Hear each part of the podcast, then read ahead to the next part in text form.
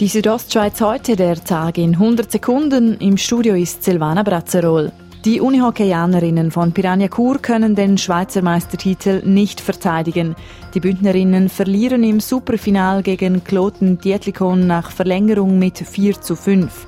Eine enttäuschte Corinne Rüttimann von Piranha sagt nach dem Spiel bei SRF. In Schweden sagt man immer, wogen du, dann winner du. Es heisst so viel wie, du hast etwas wagen, dann gewinnst du auch. Das haben wir absolut nicht gemacht heute. Heute Abend sind noch die Männer dran. Um Viertel nach acht spielt GC gegen Wieler Ersingen. Die Schneefälle von gestern waren für einige Verkehrsteilnehmer eine Herausforderung. Wie die Kantonspolizei Graubünden mitteilt, kam es bei den winterlichen Straßenverhältnissen zu einigen Verkehrsunfällen.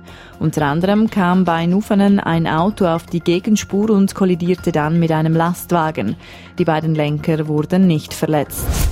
Die diesjährige Bündner Landwirtschaftsausstellung Agrisha ist eröffnet.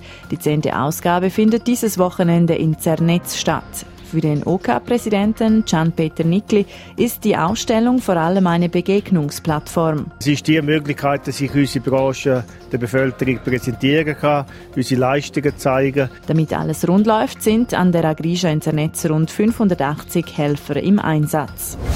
Wer heute in den Süden wollte, musste Geduld haben. Vor dem Gotthard-Nordportal wurden heute Nachmittag bis zu 12 Kilometer Stau gemessen. Laut dem TCS betrug der Zeitverlust rund zwei Stunden. Die Südostschweiz heute, der Tag in 100 Sekunden, auch als Podcast erhältlich.